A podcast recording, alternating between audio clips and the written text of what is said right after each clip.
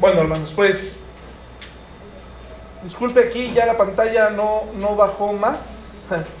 Entonces se cortó un poquito. Recuerde que las presentaciones están disponibles para usted y les, les agradezco mucho a los que utilizan la, la, plataforma para escuchar las predicaciones. Anima mucho cuando vemos las reproducciones, cuando vemos que alguien está entrando y escuchando.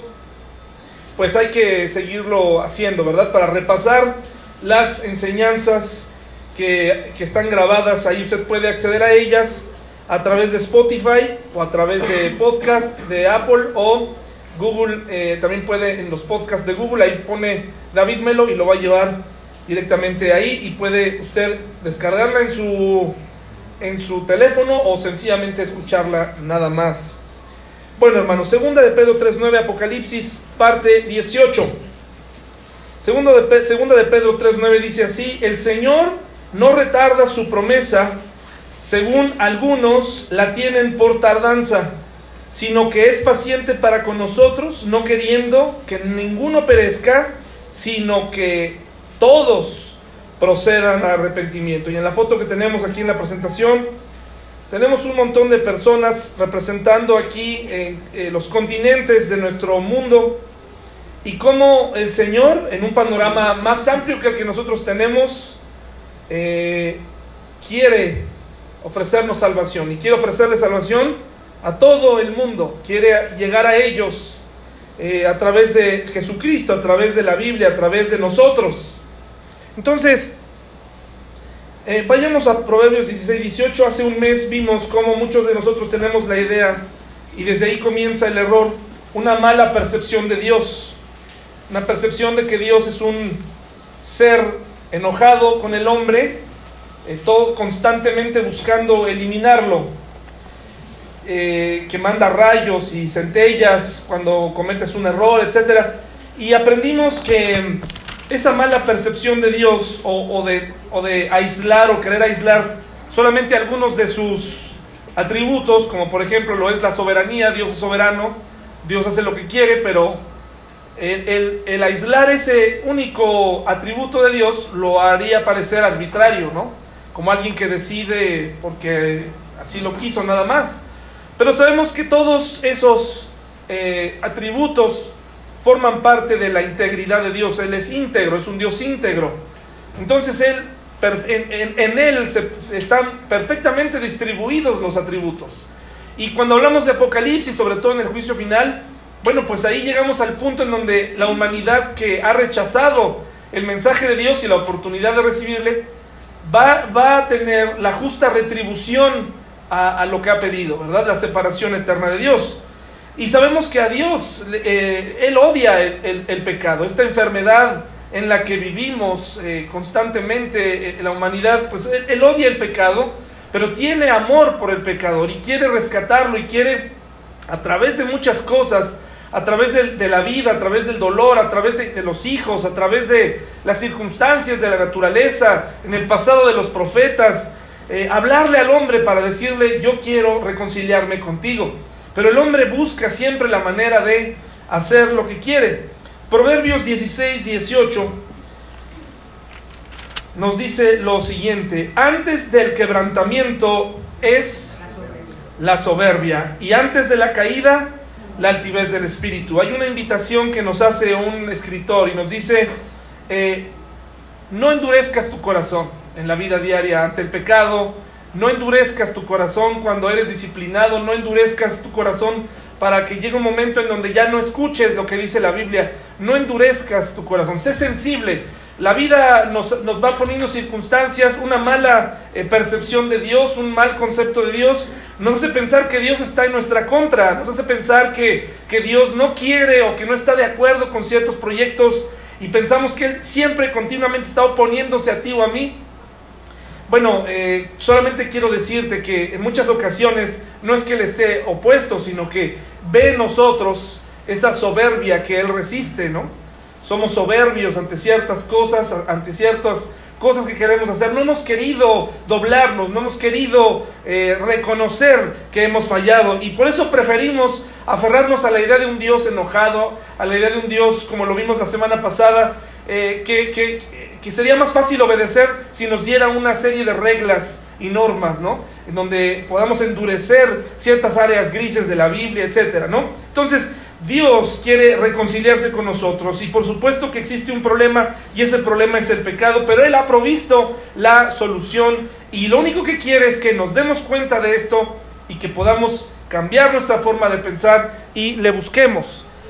¿Por qué pensamos así nosotros los cristianos o esta denominación? Nosotros no tenemos denominación, hermanos, ¿se acuerdan? Eh, no somos bautistas, no porque tenga algo de malo, sencillamente no somos bautistas, es una iglesia independiente, porque creemos que la gente necesita escuchar un cristianismo auténtico, ¿verdad? Sin apellidos, queremos ser cristianos y creemos que todo se resolvió en la cruz de Cristo. Para todo tipo de personas hay solución gracias a la cruz de Cristo, gracias al sacrificio que Él hizo en la cruz.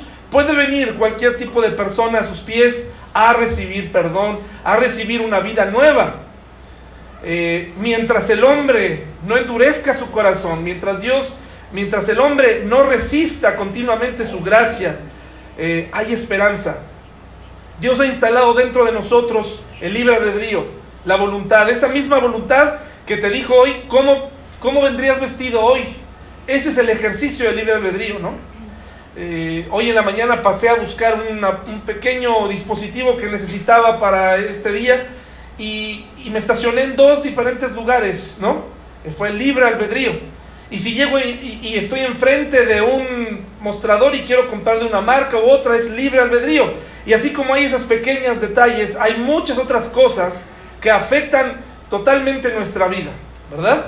Por eso tenemos que pedirle a Dios que nos dé sabiduría al decidir. Y afuera hay gente tomando decisiones malas, equivocadas, y por eso necesitan a Cristo. Y necesitan la Biblia, necesitan alguien que les dirija. Y esta imagen me gusta porque ahí vemos a varios tipos de personas, ¿no? Incluso de varias religiones, reconociendo que la religión no salva y que solamente en Cristo, aquel que murió en la cruz y que resucitó solamente en Él, cualquier tipo de persona puede llegar a ser salvo y encontrar plenitud en Él. Ahora, eh, vimos la semana pasada, eh, perdón, hace un mes, hablamos un poco del juicio del gran trono blanco, ¿se acuerdan? Eh, al final todo mundo, todo ser humano va a dar cuenta de sí mismo, cristianos y no cristianos. Pero, pero los cristianos estaremos siendo juzgados en el, en el juicio del gran trono blanco, hermanos. No. Nada más Ramón está seguro de eso, los demás, ¿qué opinan? Este, ¿Sí o no, hermanos? ¿Seremos juzgados todos en el juicio del gran trono blanco? ¿Sí o no? A ver, ¿sí o no, hermanos?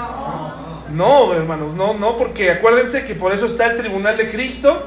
El tribunal de Cristo está hecho para para los creyentes y no es poca cosa, no es algo que digas, bueno, pues ya, menos mal, pues al fin, no, acuérdate que ahí van a salir muchas cosas acerca de tu vida cristiana, de, tu administración, de, la mayordomía, como se le conoce en la Biblia, la administración de tus dones, las cosas que Dios te dio, tus hijos, tu cuerpo, todo, ahí vamos a darle cuenta a Dios. Pero el juicio del gran trono blanco es para darle a las personas que murieron sin Él lo que tanto pidieron durante toda su vida de acuerdo a sus obras.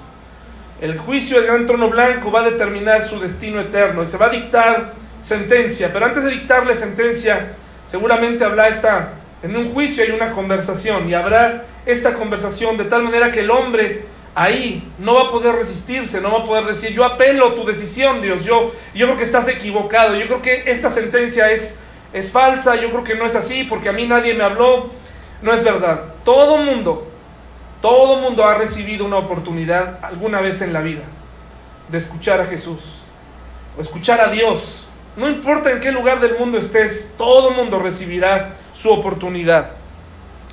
Apocalipsis 20 del 12 al 15, por favor hermanos. Vamos a hacer un pequeño repaso de esto. Apocalipsis 20, 12 al 14.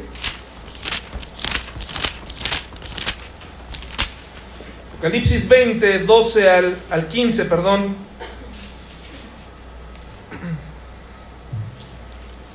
Dice así. Dice Juan en la revelación que recibió.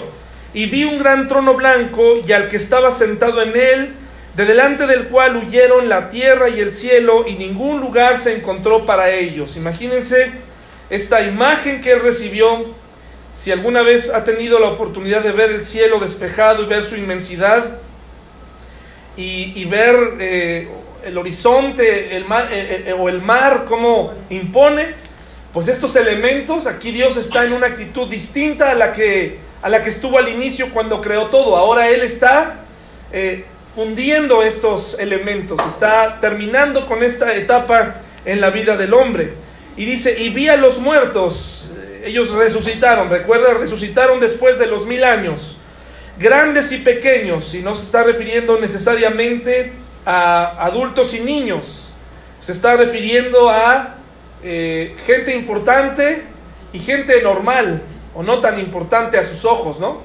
Eh, a los ojos del hombre, es decir, ¿no? Grandes y pequeños, importantes y no tan importantes, todo mundo, conocidos o no conocidos en la sociedad. Esta semana murió Celso Piña y este particularmente yo no, no me gustaba mucho este su, su música, la verdad no, no, lo digo con respeto, pero siempre que se muere un, un este, una celebridad, inmediatamente por cortesía y sin ningún conocimiento de lo que dice la Biblia o la teología o la doctrina, dicen, ya se llevó su acordeón y, anoche dice, anoche hubo muchos desvelos en el cielo, se durmieron tarde porque llegó Celso Piña a amenizar la reunión, ¿no? Y estaban allá en la cumbia. Bueno, y así pasa siempre, ¿no? Se muere un futbolista, ya está en el equipo de Dios, ya un tenista ya está en la cancha de Dios, y este, jugando tenis en la cancha de Dios, ¿no? Y así, quien sea que, sea, pues ahí siempre está esta idea. Pero aquí vemos, estamos leyendo la Biblia, la palabra de Dios, ¿qué ocurre? Celebridades y no celebridades, dice que estarán de pie, ¿dónde hermanos? Fíjense qué interesante, de pie ante Dios. Eh, nosotros cantamos un coro que dice, Dios está aquí, ¿no es cierto, hermanos? Sí. Entonces, el problema con nosotros es que nos olvidamos que Dios está aquí. Si todos recordáramos que Dios está aquí, las cosas serían diferentes, porque eh, cuando sabes que hay alguien importante en la sala, en algún sitio, ¿qué, qué opinas? Pues este, todo el mundo se pone, como les diré, muy eh, formal, cuidas tus palabras. Pues si creemos que Dios está aquí, pues entonces debería haber un comportamiento diferente, ¿verdad?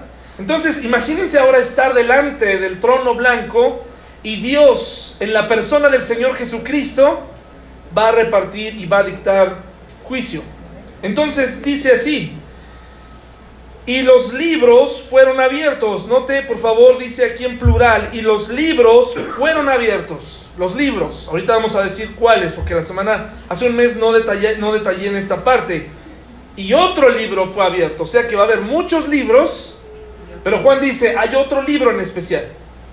¿Sí? O sea, se van a abrir muchos libros y luego se va a abrir otro libro, ¿sí? El cual es el libro de la vida. Y fueron juzgados los muertos por las cosas que estaban escritas en el libro de la vida.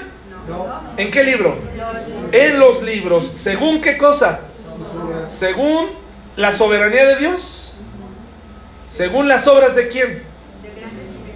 Las obras de ellos, sus obras, las, que, las cosas que hicieron, sus decisiones, la vida misma. Si pudiéramos entrar al libro de tus obras, ¿qué tipo de obras encontraríamos?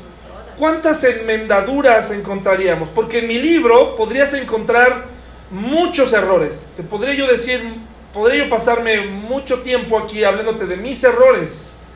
Pero también te podría decir que en cada uno de esos errores ha habido una enmendadura, es decir, hay una nota al pie, una nota al calce o en, el pie de página que dice, o todas mis malas obras tienen un asterisco que dice, esta obra ya la perdoné.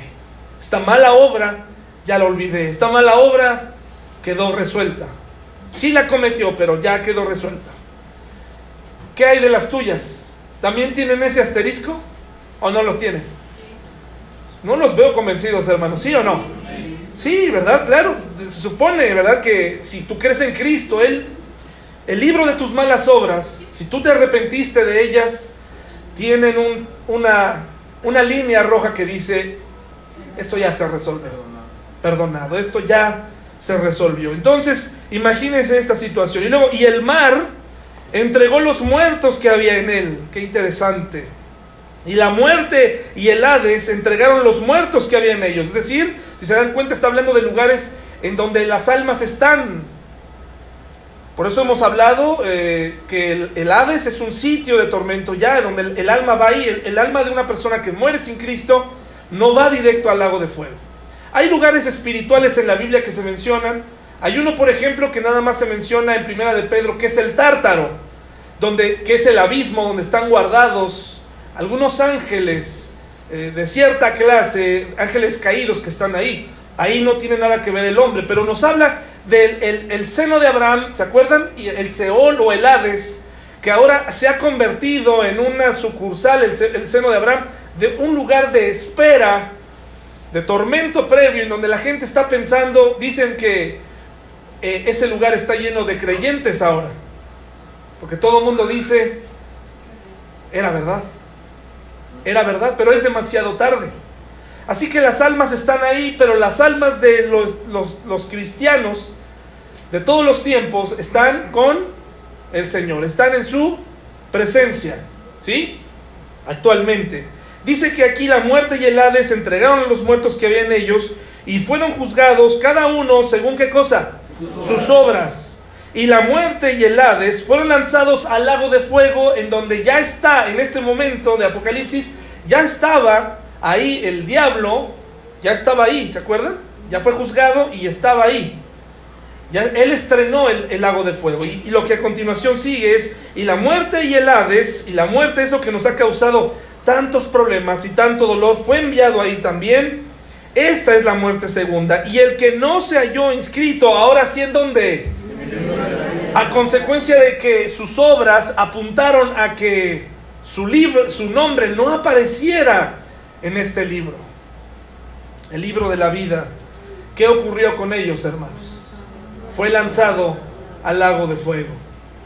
Para llegar a este punto, de Apocalipsis, hermanos. Para llegar a este punto, si tú nos visitas por primera vez, segunda vez, si no has puesto atención a, los, a las 17 partes anteriores, te darás cuenta que Dios aún dio oportunidad durante la gran tribulación y durante los periodos pasados y durante siglos y siglos para que esto no ocurriera, hermanos.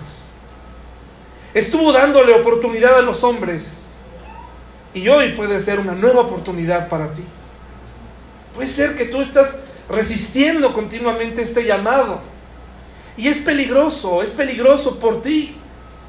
Porque ninguno de nosotros sabe si seguiremos viviendo el día de mañana. Ninguno de nosotros lo sabe.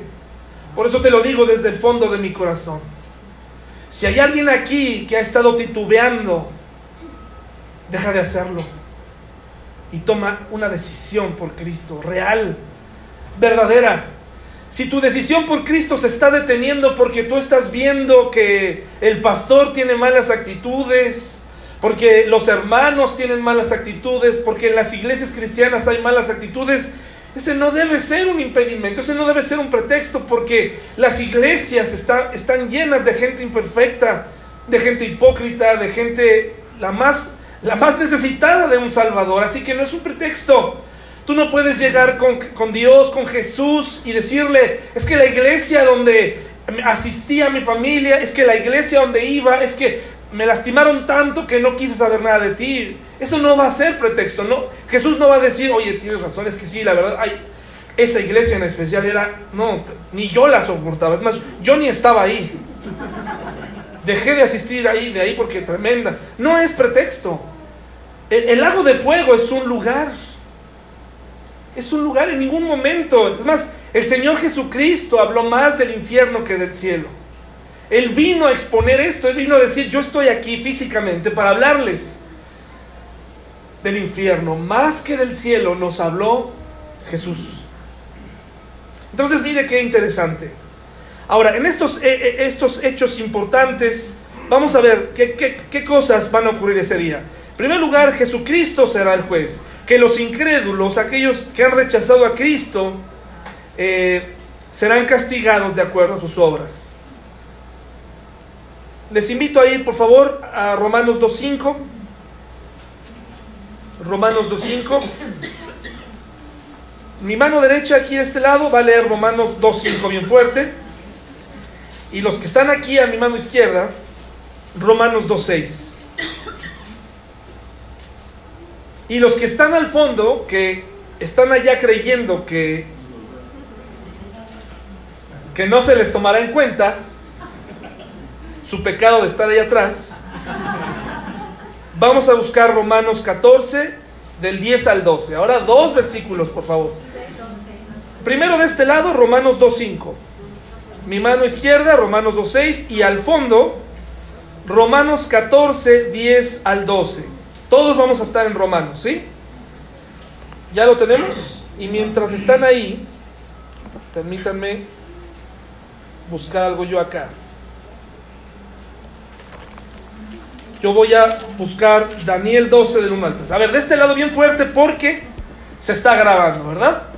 Adelante, mi mano derecha. Adelante, bien fuerte y todos parejos, por favor. Una, dos, tres. Pero por tu dureza y por tu corazón no arrepentido, atesoras para ti mismo ira para la día de la ira y de la revelación del justo juicio de Dios. A ver, por, dice, por la soberanía de Dios.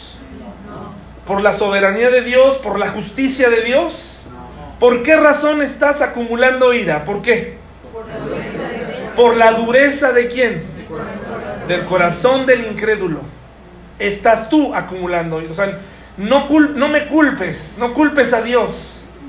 Tú estás acumulando por tu falta de arrepentimiento, por tu falta de dureza, estás caminando hacia el juicio del gran trono blanco. Estoy dirigiéndome a incrédulos, ¿verdad? Me estoy refiriendo a ellos. Y de este lado, por favor, bien fuerte. El cual pagará a cada uno el cual pagará a cada uno de acuerdo a su soberanía. No, ¿De acuerdo a lo que él piense? De acuerdo. a las obras de quién? ¿Hay responsabilidad del hombre o no la hay? Claro que la hay, es clarísimo. O sea, Dios no nos dejó esta, esta escritura para dejarnos confundidos y decir, no, pero, pero aquí, aquí no, esto no, esto no dice eso, esto yo creo que dice que a lo mejor ya Dios eh, de antemano, ya seleccionó. ¿Se acuerdan lo que hablamos de la predestinación la semana pasada? Si esta doctrina fuera verdad, hermano, retírese a pecar. Disfrute de la vida afuera. De todas maneras, usted sería salvo sin mayor problema. Pero hay responsabilidad del hombre.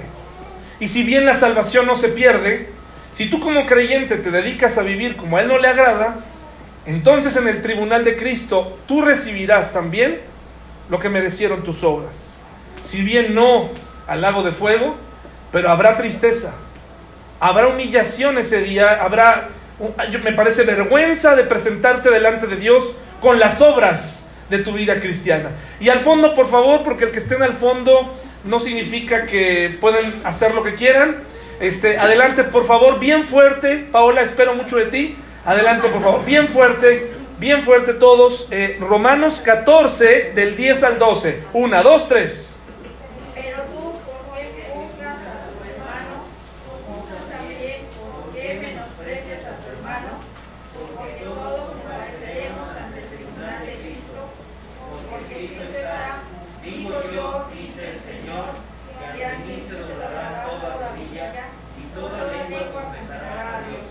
Muy bien, entonces tenemos dos partes. El tribunal de Cristo para creyentes. Al final, todo todos los hombres daremos cuentas a Dios, ¿sí? En diferentes etapas.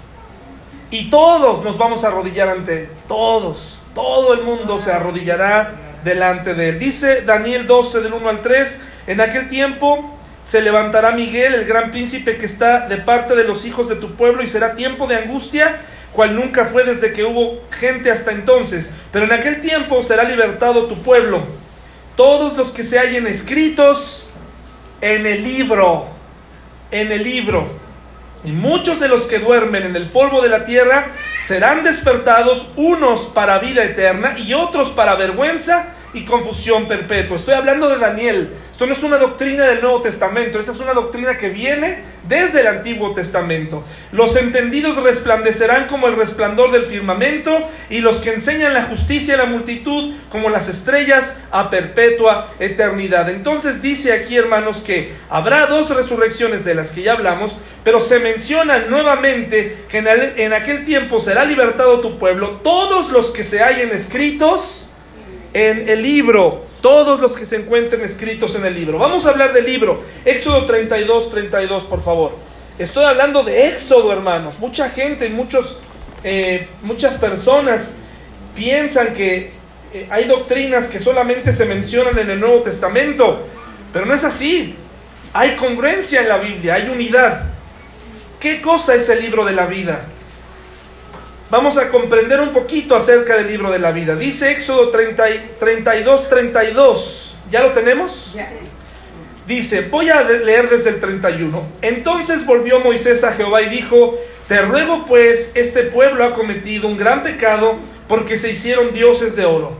Dice Moisés, que perdones ahora su pecado y si no, ráeme ahora de tu libro que has escrito. Es decir, quítame del libro que me has escrito, bórrame de ese libro si es necesario, pero perdónalos. Qué amor de Moisés hacia sus compatriotas. El poder decir, quítame, quita mi nombre de ese libro. ¿Era posible que Dios quitara a Moisés solamente porque él se lo pidió?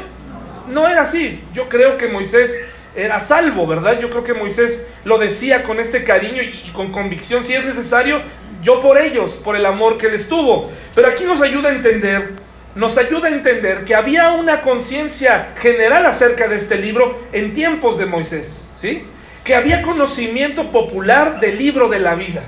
Es muy importante. No es algo apocalíptico, es algo que, que ellos tenían en mente, el libro de la vida, ¿sí? Salmo 69, por favor. Y a través del tiempo notamos que ahora otro personaje famoso, famosísimo, ¿verdad? tal vez el más famoso de la Biblia, porque aparece hasta en las mañanitas mexicanas, ¿no? El rey David, no sabemos qué, quién se le ocurrió, ¿verdad? Cantaba el rey David, bueno. Y luego con mariachi. Y luego con mariachi, ¿no? O sea, es una combinación ahí medio este, ecuménica. Salmo 69, 27 al 28, otra característica del libro, dice así, sean raídos del libro de los vivientes y no sean escritos entre los justos. ¿Sí? El Salmo 69, Salmo 69, 27 y 28. Leí el 28. Pon maldad sobre su maldad y no entren en tu justicia. Sean raídos del libro de los vivientes y no sean escritos. ¿Entre qué? Entre los justos. Ahora, interesante hermanos. ¿Ustedes qué opinan? ¿Ustedes piensan que conforme aceptamos a Cristo, Él nos anotó en su libro? Esa es la opción A. Conforme aceptamos a Cristo, nos anotó en el libro de la vida. O opción B. Todos los seres humanos estaban escritos en el libro de la vida. A ver, ¿qué opina? B. ¿B?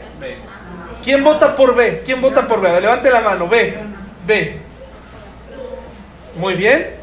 ¿Y, el, ¿Y la A? ¿Quién vota por la A? ¿Eres cristiano? Se te anotó ahí.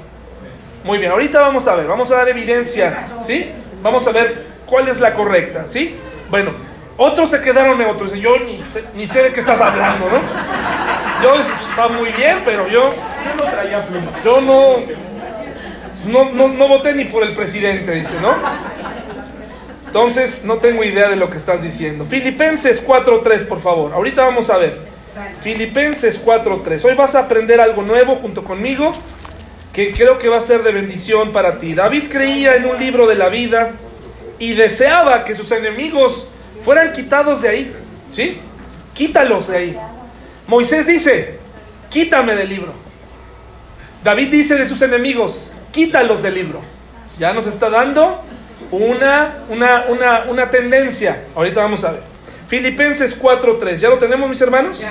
Asimismo, te ruego también a ti, compañero fiel, que ayudes a estas que combatieron juntamente conmigo en el Evangelio. Está hablando de Bodia y Sintique. Con Clemente también, y los demás colaboradores míos cuyos nombres están, ¿en dónde? En el libro de la vida. Está hablando de cristianos. Este versículo no nos ayuda mucho para saber si los pusieron antes o después, pero sí nos ayuda a comprender algo.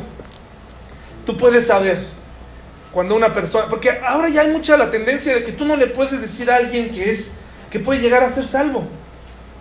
Eso es una tendencia. Los mismos pastores dicen, no, pues es que yo no te puedo asegurar si tú eres salvo. Yo tenía un amigo aquí en la iglesia que continuamente llegaba a esa conclusión al final, ¿no? Me esforzaba por explicarle que Dios quería salvarle.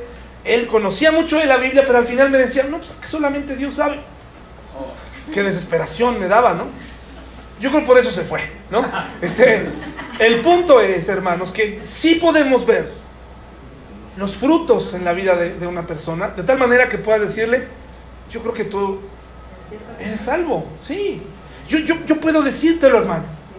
Yo puedo, yo puedo, o sea, es decir, puedo ver tus caídas, puedo ver tus errores, pero eso no es sinónimo de que no eres salvo. Puedo ver tus luchas, pero también puedo ver los frutos y el crecimiento en tu vida y puedo ver cómo cómo ayudas y cómo se nota, uno, uno puede discernir cuando una persona tiene al Espíritu de Dios en su vida. No es perfección, es, esa certeza, es esa, esa paz, es esa reconciliación que Dios tuvo contigo.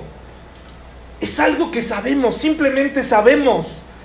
Yo no puedo, imagínense que la Biblia nos, nos venga a provocar más dudas que respuestas. Eso lo haría un libro que yo escribiera, ¿no? Eso lo haría alguna idea mía, te dejaría con dudas, pero la Biblia nos permite comprender y nos permite decir, oye, yo creo, Gaby, yo creo que eres salva, porque yo vi tu crecimiento, ¿sí? Yo lo creo. Pues se lo dejamos a Dios, dice, ¿no? A ver, ¿quién sabe? No, sí. Y así puedo decir de algunos, bueno, no de algunos, ¿no? De muchos de ustedes. Puedo decirles, ¿verdad? Yo, yo sé que Dios está en tu vida. Aquí lo vemos porque Pablo dice, estos colaboradores míos están en ese libro no puede ser de otra manera porque ellos estuvieron conmigo y estuvieron defendiendo el Evangelio y puedo saber que ellos están ahí. ¿Sí? ¿Quedó, eh, quedó, claro esto, mis hermanos? Podemos tener esa certeza en Cristo. No andes con miedo. No dejes que ningún cristiano te robe ese gozo de la salvación. No, pues quién sabe si será salvo. No, hay, hay malos momentos en tu vida, ha habido caídas, ha habido momentos en las que tal vez no pareces cristiano por las decisiones que tomas, pero Cristo ha pagado por ti en la cruz. Y cuando tú le confesaste, y cuando tú le dijiste, entra a mi vida, sálvame, ¿qué crees que hizo Dios? No mm, lo voy a pensar, no creo que sea, no, no creo. No, Él, Él extendió su mano poderosa para ti, para salvarte. Ese debe ser una certeza. Eso debe ser algo de lo que nos debemos aferrar. Porque de verdad tú escucharás muchos predicadores afuera que en este tema tienen mucho temor de decirle a la gente, ¿quién sabe si será salvo? Yo mismo he puesto esa idea en la iglesia cuando les he dicho, y, el mismo Pablo dice, si el Espíritu Santo está en ti, entonces se verán cambios, se verán cosas. Y yo mismo he dicho, yo mismo lo he dicho aquí, cuando han pasado muchos años y no se ve absolutamente nada en tu vida, entonces habría que preguntarnos si verdaderamente somos cristianos. ¿Sí? Apocalipsis 3.5, por favor, aquí viene algo que sí nos va a dar certeza tal vez el, versículo más contundente de cómo funciona el libro de la vida, ¿sí? Apocalipsis 3.5, ¿ya lo tenemos?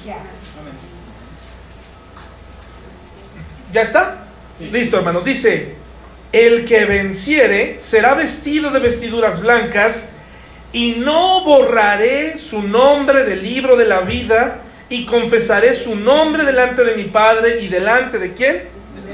La manera más justa la manera más justa para, algo, eh, para, para hacer este tipo, tomar este tipo de decisión, es que cada vez que nace un niño, cada vez que nace un niño, en este mundo el hombre lo hace, ¿no? ¿Qué sucede? Se registra. ¿Por qué? Porque es importante. Tiene identidad. Cuando una persona nace en este mundo, es importante para Dios. No importa si es huérfano, no importa si tiene alguna discapacidad, no importa, a Dios le importa, le importa su alma. Por lo tanto, el Señor dice, instrucción, le da instrucción a su ángel, le dice, anótalo, lo buscaré. Anótale, porque no quiero que nadie se pierda. No quiero que nadie se pierda. De lo contrario sería, ya aceptó a Cristo, anótalo ahora sí. Todo mundo estuvo en ese libro de la vida porque en la voluntad de Dios Él quería que todo mundo, ¿qué? Viviera. Pero llega el momento en donde una persona toma la decisión, no quiero nada contigo. Entonces dice aquí el Señor, borraré su nombre. Porque sus obras, cuando abra los libros de sus obras, su nombre no aparecerá porque sus obras sencillamente lo condenan. Por eso su nombre no aparecerá en el libro de la vida. Pero todos los nombres, ¿no? No te emociona saber, no te emociona saber que ese familiar tuyo, ateo, complicado, ese familiar tuyo que siempre está en contra de Dios, ese familiar religioso, hoy está en el libro de la vida. Es emocionante saber que Dios, para Dios es importante. ¿Qué tenemos que hacer los hombres? Aparte de orar, testificarle. Para que Dios, cuando llegue el momento, no lo borre de esa lista. Para que no lo borre de esa lista. Para que él o ella puedan tener y encontrar salvación. Esto debe ser una, una, motivación para nosotros para compartirle a nuestros familiares. Dios les da oportunidad para ser salvos, les da oportunidad. Entonces, Apocalipsis 20, del 2, 12 y 15, nos habla de esto. Dice, Apocalipsis 20, 12 y 15, que lo acabamos de leer, nos narra precisamente lo que proclaman los libros, esos, libros plurales, este libro en plural donde está todas las obras de los hombres que murieron sin él, en donde efectivamente se abrirán. Y me parece, hermanos, esto lo imagino, me imagino que se abrirá el libro, se llamará a la persona y se le dirá, este es el libro de tus obras. Algunos lo ilustran como un video, ¿no? Que empezará el video. Y empezarán las veces más eh, eh, las, las veces donde se rechazó continuamente y se le dirá, mira, tú estás acusado de incredulidad, de mentira, estás acusado de esto, esto y esto y esto. Como dice la, la escritura, apártate de mí, maldito, al fuego eterno. Qué terrible sentencia, ¿verdad? Apártate de mí. Apártate de mí. Entonces, vemos que se abrirán los libros y en el libro de la vida se cotejará si el nombre está escrito o no. Ahora, hermanos, habiendo aclarado este punto y ojalá que este, estos 30 minutos nos hayan servido para motivarnos y comprender un poco más, aprender más acerca del libro de la vida, pero ahora también nos anime a compartir y a valorar que nuestro nombre está ahí, ¿verdad? Escrito. De Apocalipsis 21 vamos a leer cielo nuevo y tierra nueva. ¿Quieres saber cómo será la morada eterna? Mira, Juan está haciendo su mejor esfuerzo por escribir lo que él está viendo. Está haciendo su mejor esfuerzo. Tratando de que su mente humana trate de organizar todo, toda esta información. ¿Sí? Lo que voy a leer a continuación para muchos es, dicen ellos, un panorama del milenio. ¿Se acuerdan del milenio en Apocalipsis? Pero no, no puede ser así porque eh, si fuera del milenio hay cosas que aquí son diferentes. Ahorita vamos a ver una tabla. Dice, vi un cielo nuevo y una tierra nueva, porque el primer cielo y la primera tierra pasaron. ¿Y el mar? Y yo, Juan, vi la santa ciudad, la nueva Jerusalén, descender de dónde? Dispuesta como una esposa ataviada para su marido. Y oí una gran voz del cielo que decía, he aquí el tabernáculo de Dios con los hombres, y Él morará con ellos, y ellos serán su pueblo, y Dios mismo estará con ellos como su Dios. Enjugará Dios toda lágrima de los ojos de ellos, y ya no habrá muerte, ni habrá más llanto, ni clamor, ni dolor, porque las primeras cosas que... Estas cosas en las que estamos viviendo pasarán. Y el que estaba sentado en el trono dijo, he aquí yo hago nuevas todas las cosas y me dijo, escribe porque estas palabras son fieles y qué? Y verdaderas. Y me dijo, hecho está, Yo soy el alfa y el omega, el principio y el fin. El que tuviere sed, yo le daré, ¿qué cosa? Gratuitamente de la fuente del agua de la vida. El que venciere, heredará todas las cosas y yo seré su Dios y él será mi hijo. Pero los cobardes e incrédulos, los abominables y homicidas, los fornicarios y hechiceros, los idólatras y todos los mentirosos tendrán su parte en el lago que arde con fuego y azufre, que es la muerte segunda. Este es como que el, ¿cómo se dice? El prólogo. Si se le dice así, ¿no? El prefacio a lo que viene a continuación. Nada de esto entrará en el cielo. ¿Por qué? Vino entonces a mí uno de los siete ángeles que tenían las siete copas llenas de las siete plagas postreras y habló conmigo diciendo, ven acá y yo te mostraré la desposada, la esposa del Cordero. Y me llevó en el espíritu a un monte grande y alto y me mostró la gran ciudad santa de Jerusalén que descendía del cielo de Dios. Jerusalén sigue siendo para esta época muy importante en el plan de Dios, muy importante. ¿Sí? El pueblo de Israel siempre será importante para Dios. Por eso el nombre sigue, se queda igual y por eso es la sede, el lugar donde Dios estará, donde habla, donde Él será suficiente, ¿verdad? Teniendo la gloria de Dios y su fulgor era semejante al de una piedra preciosísima, como piedra de jaspe, diáfana como el cristal. Y vamos a ver una serie, de piedras, pero lo que sí hay que saber es que esta serie de piedras que va a mencionar aquí, para muchos tienen significados muy interesantes. Y está bien, está bien. El, asunto es que con el tiempo, con el tiempo, eh, el nombre de las piedras cambió. De tal manera que para nosotros nos llegó jaspe, pero probablemente este nombre era otro tipo de piedra. Así que no se confíe mucho en el significado de las piedras porque con el tiempo se perdió qué tipo de piedra era, ¿sí? El punto era que eran piedras hermosas y preciosas, ¿sí?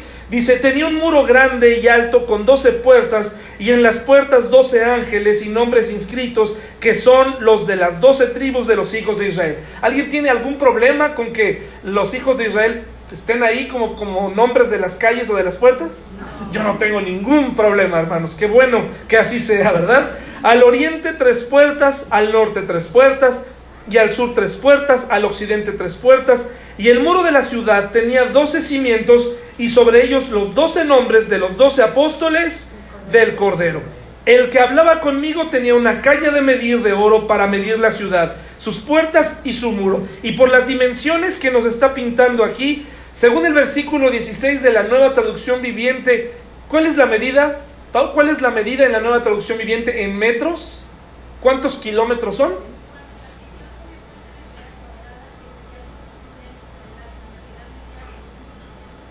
¿Dos mil? ¿Dos mil doscientos veinte kilómetros? Kilómetros en cada lado. Dos mil doscientos veinte kilómetros en cada lado. Esto es un problema ya.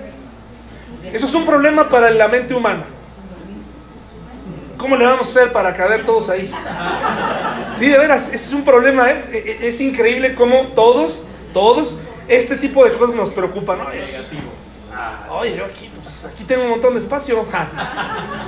2.220 kilómetros por lado, ¿sí? Dice, y, y, y, parece que un grosor, Quique, ¿cuál es el grosor del muro? ¿Lo tienes a la mano ahí, mi hermano? ¿No lo dice? Eh, midió su muro 144 codos en el versículo 17 de la nueva traducción viviente. ¿Cuánto? 140. ¿60 y qué? 140. 65 metros de ancho. Entonces, miren, la ciudad tiene 65 metros de ancho, de, de, de grosor, más 2.220 kilómetros de largo. Esto, esto implica un problema porque decimos, bueno, a ver, ¿para qué necesita protección la Santa Ciudad? ¿Sí? Si ya no va a haber guerras, ¿para qué? Entonces yo por eso, hermanos, pienso que antes de buscarle simbolismo a todo esto, tenemos que saber que Juan está haciendo su mejor, le está dando las medidas porque es un lugar. Este lugar va a existir, ¿sí? Este lugar existe con estas medidas, sino para qué se las dio. ¿Sí? Luego dice, pero no tenemos que preocuparnos mucho por eso, o sea, no pierda de vista. Ahorita le voy a decir qué es lo más importante. Y luego vamos al, al versículo 20. Eh, nos está hablando de una serie de piedras. El 21, las 12 puertas eran 12 perlas, cada una de las puertas era una perla, y la calle de la ciudad era de oro puro, transparente, como qué? Como vidrio. Está hablando de la nueva Jerusalén. Y no viene ella templo. ¿Por qué, hermanos? Porque el Señor Dios Todopoderoso es el templo de ella y el Cordero. En el milenio sí habrá templo. ¿Se acuerda? Aquí no, porque ya no lo necesitaremos, porque Él estará ahí, sin, sin ningún problema, Él será. Y las naciones que hubieran sido salvas andarán a la luz de ella y los reyes de la tierra traerán su gloria y honor a ella. Sus puertas nunca serán cerradas de día, pues ahí no habrá noche, y llevarán la gloria y la honra de las naciones a ella. No entrará eh, eh, ninguna cosa inmunda o que hace abominación y mentira, sino solamente los que están inscritos en el libro de la vida del Cordero. O sea, los que estemos en ese libro tendremos acceso a esta ciudad, pero no implica que viviremos en esa ciudad. ¿Sí? Tendremos acceso, será parte de nuestra nueva vida, será, esto es en un contexto de eternidad, cielos nuevos y tierras nuevas, pareciera ser que nos está indicando, como, como está esta ilustración, aquí no se ve muy bien, pero aquí abajo, bueno, sí, esta es la tierra, y arriba, como instalada como en un satélite, como vemos la luna, no más que no tan lejana, la nueva Jerusalén será parte de nuestra nueva vida. ¿Vamos bien hasta aquí, hermanos? Sí, pero se habla de espíritus, no de cuerpos humanos. Es correcto, sí, aquí estamos en un momento espiritual. Es correcto, es un momento espiritual.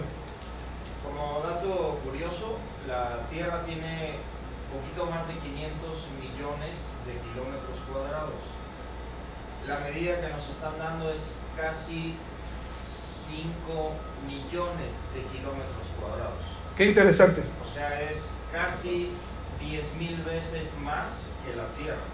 En, en kilómetros cuadrados. Sí. Ok. Eso es muy interesante.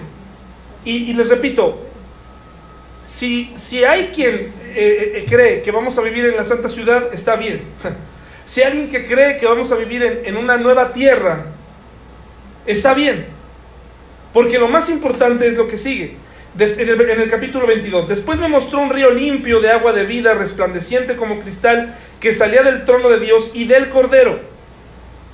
Y en medio de la calle de la ciudad y a uno y al otro lado del río estaba el árbol de la vida que produce doce frutos, dando cada mes su fruto y las hojas del árbol era para la sanidad de las... A ver, ¿Por qué necesitamos ser sanos si no haber pecado?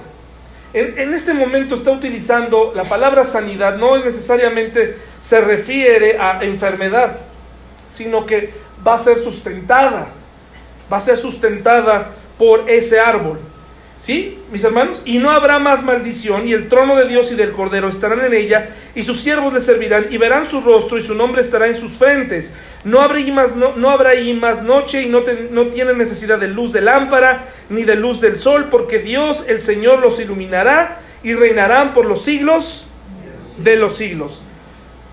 Muchos creen que es una visión del milenio, otros eh, creemos que es la visión de la Nueva Jerusalén en un momento diferente. Las naciones necesitarán sanidad, no necesariamente signifique que se divida en dis- distritos o naciones nuevas. No necesariamente, puede estar hablando de toda esa gente que llegó, dividida por naciones que ahora forman una unidad. ¿Sí? El milenio solamente fue una prueba del cielo, hermanos. Una prueba de lo que será esta nueva etapa. Los cuerpos glorificados que reciben los nuevos creyentes, de los que hablamos hace un par de meses, no son los mismos cuerpos que tenemos ahora. Ni siquiera yo comprendo este concepto. No me atrevo a decirte, como muchos pastores que son muy, muy aventajados y que dicen cosas, eh, yo prefiero reservarme, sencillamente entender que mi cuerpo es eterno, será eterno. Y no sé qué cosas nuevas tenga, qué poder nos dé. Pero no quiero emocionarte con ese tipo de cosas porque no las conozco. Lo único que te puedo decir es que eh, muchos creen que si hay naciones habría reyes y gobernantes. No necesariamente, no necesariamente, porque Él puede gobernar ya sin pecado y sin desorganización, no va a haber ningún problema. Muchos dicen, si el árbol de la vida va, eh, va- va a ser este motivo de sanidad, recordarán que Adán y Eva ya vivían en un estado de, de perfección y había un árbol de la vida y no estaban necesariamente enfermos, ¿sí? Esto nos está hablando de una descripción de cuál será el estado eterno. Para muchos otros es una ciudad como mística, como ah, ah, pues quién sabe, como simbólica, pero yo creo que es un lugar y yo creo que esto que va a ocurrir, al darnos dimensiones, al darnos medidas, nos está hablando de una ciudad literal. Ahora, eh, hay quien dice, y si las perlas no son perlas, y las medidas no son reales, eso ya es entrar en asuntos, mis hermanos, complejos de discusión que, que no estamos para eso. ¿Por qué? Porque mis hermanos, lo que tenemos que disfrutar son de estas cosas. ¿Cómo será la vida en la ciudad eterna? ¿Va a ser una vida en comunión con Él? Según 1 Corintios 13, 12 y Apocalipsis 22, 4. ¿Quién me ayuda, hermanos? A ver, ¿quién me... Vamos a repartirnos para no, que yo no lea todo y que todos podamos disfrutar de cómo será la vida allá. 1 Corintios 13, 2, gracias Espe. Apocalipsis 22, 4, ¿quién me ayuda? Gracias Irán. Luego Apocalipsis 14, 13, gracias Sara. Eh, 1 Corintios 13, 12, muchas gracias Laura. Apocalipsis 21, 27, gracias Pablo. Apocalipsis 21, 4. Atza, y luego allá atrás a Liz le damos Apocalipsis 22, 3, y luego a Gaby le damos Apocalipsis 21, 6, a Abel 2 Corintios 4, 17, y por último Apocalipsis 19, 1. Gracias, eh, gracias mi hermano, gracias Quique. Ok, ¿ya estamos todos? Si se puede poner de pie la persona y nos puede decir con toda convicción, sintiendo al leer este versículo, porque esta será nuestra nueva vida. Una ciudad eterna con nuevas, nuevas cosas. Entonces díselo así, piensa en tus hijos, piensa en la iglesia, piensa cómo será ahora nuestra nueva vida en la eternidad. Adelante, Espe, por favor, bien fuerte. Ahora vemos por espejo oscuramente, mas entonces veremos cara a cara. Ahora conozco en parte, pero entonces conoceré como fui conocido. Sabremos todo, ¿verdad? A primera, no importa, no importa. Ahorita esto nos habla de una vida de comunión con Él porque veremos cara a cara. Cara a cara, ¿te imaginas? Estar cara a cara con Dios. Si tú piensas, a, a lo mejor has encarado a Dios, ¿no? Con tus actitudes, pero hay que tener cuidado con eso, ¿verdad? Apocalipsis 22, 4. y verán su rostro y su nombre estará en sus frentes. Veremos el rostro de Dios. Por fin, yo creo que nos, nos sorprenderemos, ¿verdad? Hablaremos mucho al respecto. Eh, será una vida de descanso, una vida de descanso. ¿Qué dice Apocalipsis 14, 13? Oí una voz que desde el cielo me decía, escribe, bienaventurados de aquí en adelante los muertos que mueren en el Señor. Sí, dice el Espíritu, descansarán de sus trabajos porque sus obras con ellos siguen. Miren, qué interesante. No quiere decir que no vamos a hacer nada. Sencillamente ya no trabajaremos como ahora que batallamos para ganar el dinero diario, ¿verdad? Eh, una vida, 1 Corintios 13, 12, por favor, Laura. Es el mismo, pero vale la pena leerlo otra vez. Ahora vemos por espejo oscuramente, mas entonces veremos cara a cara. Ahora conozco en parte, pero entonces conoceré como fui conocido. Todos los misterios quedarán resueltos. Ahorita no es mi, no es mi eh, papel tratar de resolver misterios, hermanos. Porque hay cosas que yo mismo no comprendo aún, de- sobre todo de los últimos tiempos. Eh, Apocalipsis 21, 27. Adelante, Pablo. Dice, no entrará en ella ninguna cosa inmunda, o que hace abominación y mentira, sino solamente los que están inscritos en el libro de la vida del Cordero. No habrá más pecado, no habrá más corrupción. Un- Va a ser una vida de santidad. Apocalipsis 21, 4.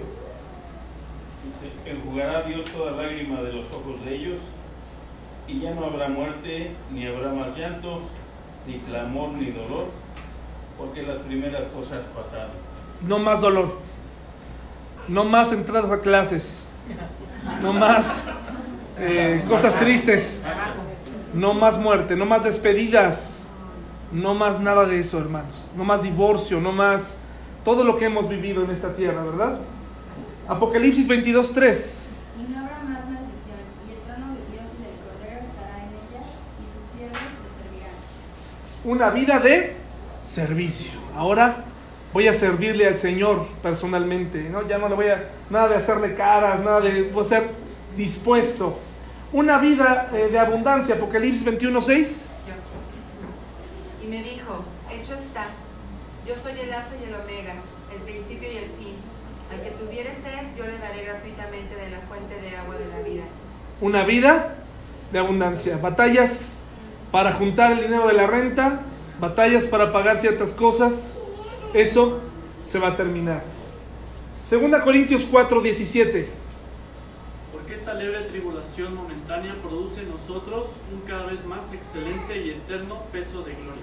El hombre al fin será glorioso. Hoy en día se, se queremos aparentar gloria.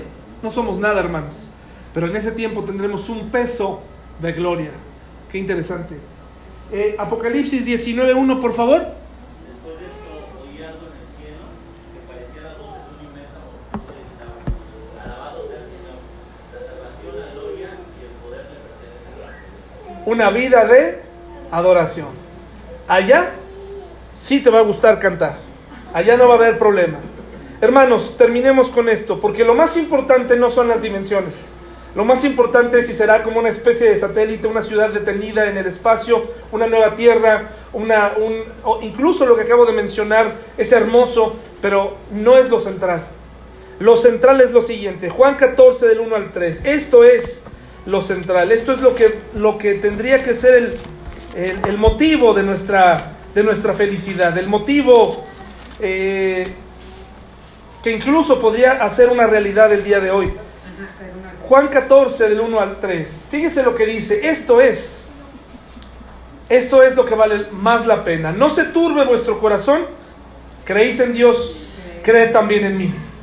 En la casa de mi Padre, dice Jesús, muchas moradas hay. Si así no fuera, yo os lo hubiera dicho. Voy pues a preparar lugar para vosotros. Y si me fuere y os prepararé lugar, vendré otra vez y os tomaré a mí mismo, para que donde yo estoy, vosotros también estéis. Colosenses 3.4, por favor, hermanos. Colosenses 3.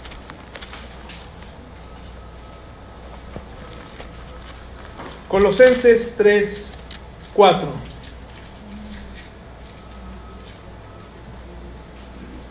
Dice así, cuando Cristo, vuestra vida, se manifieste, entonces vosotros también seréis manifestados con Él en gloria. Primera Tes- Tesalonicenses, por favor. Primera Tesalonicenses 4, 16 al 17. ¿Ya está? Sí. Porque el Señor mismo, con voz de mando, con voz de arcángel y con trompeta de Dios, descenderá del cielo y los muertos en Cristo resucitarán primero. Luego nosotros, los que vivimos, los que hayamos quedado, seremos arrebatados juntamente con ellos en las nubes para recibir al Señor en el aire y así estaremos siempre con quién? Con el Señor. Primera de Juan 3.2, por favor. Primera de Juan 3.2.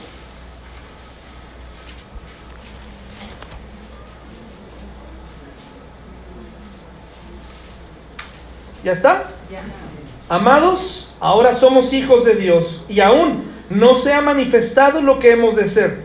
Pero sabemos que cuando Él se manifieste, seremos semejantes a Él porque le veremos tal como Él es. Entonces, mis hermanos, ¿qué es lo más importante? ¿Qué, qué- qué tienen en común estos pasajes? ¿Qué tienen en común? Que está una... esto- todo, todo, todo esto se centra en una persona no en un lugar.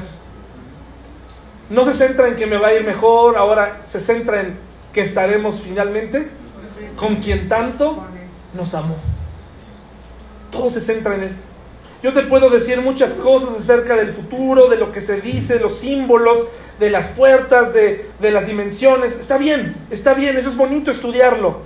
Pero al final lo más importante es saber que todo se centra en Él se centra en que lo conoceremos, que estaremos con quien dio su vida por nosotros. Finalmente estaremos junto a Él. Él debe ser el objeto de nuestra adoración, el, centro de nuestra adoración. Él debe ser todo para nosotros. No nos desviemos pensando en detalles, no nos desviemos pensando en cosas. El libro de Apocalipsis termina exaltando a Jesús por encima de todo, mis hermanos. Y exaltar a Jesús Puede empezar, ¿cuándo? El día de hoy. Con una vida limpia, con una vida plena. Hoy podemos adorarle. Así que mis hermanos, les invito a que por favor hagamos una oración para que terminemos eh, este, este mensaje. ¿sí? Y, y vamos a agradecer a Dios por lo que Él ha hecho por nosotros. Mis hermanos,